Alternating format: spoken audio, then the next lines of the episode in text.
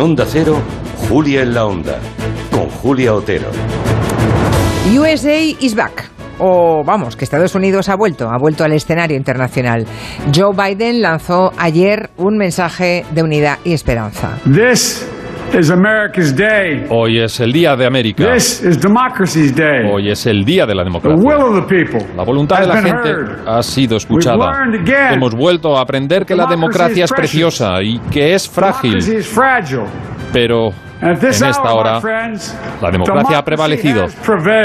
Y nada más llegar a la Casa Blanca se puso manos a la obra. Estados Unidos se levanta hoy con hasta 17 órdenes ejecutivas firmadas por el nuevo presidente que buscan neutralizar cuanto antes el legado de Trump que alejó a su país del escenario global.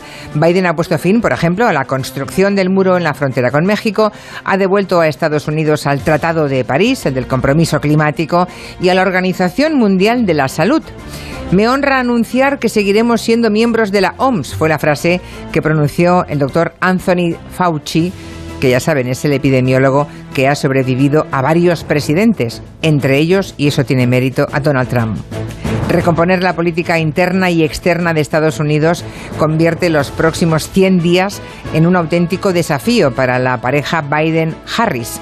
Atrás quedarán también las vallas de seguridad con concertinas incluidas con las que ayer la administración norteamericana tuvo que protegerse.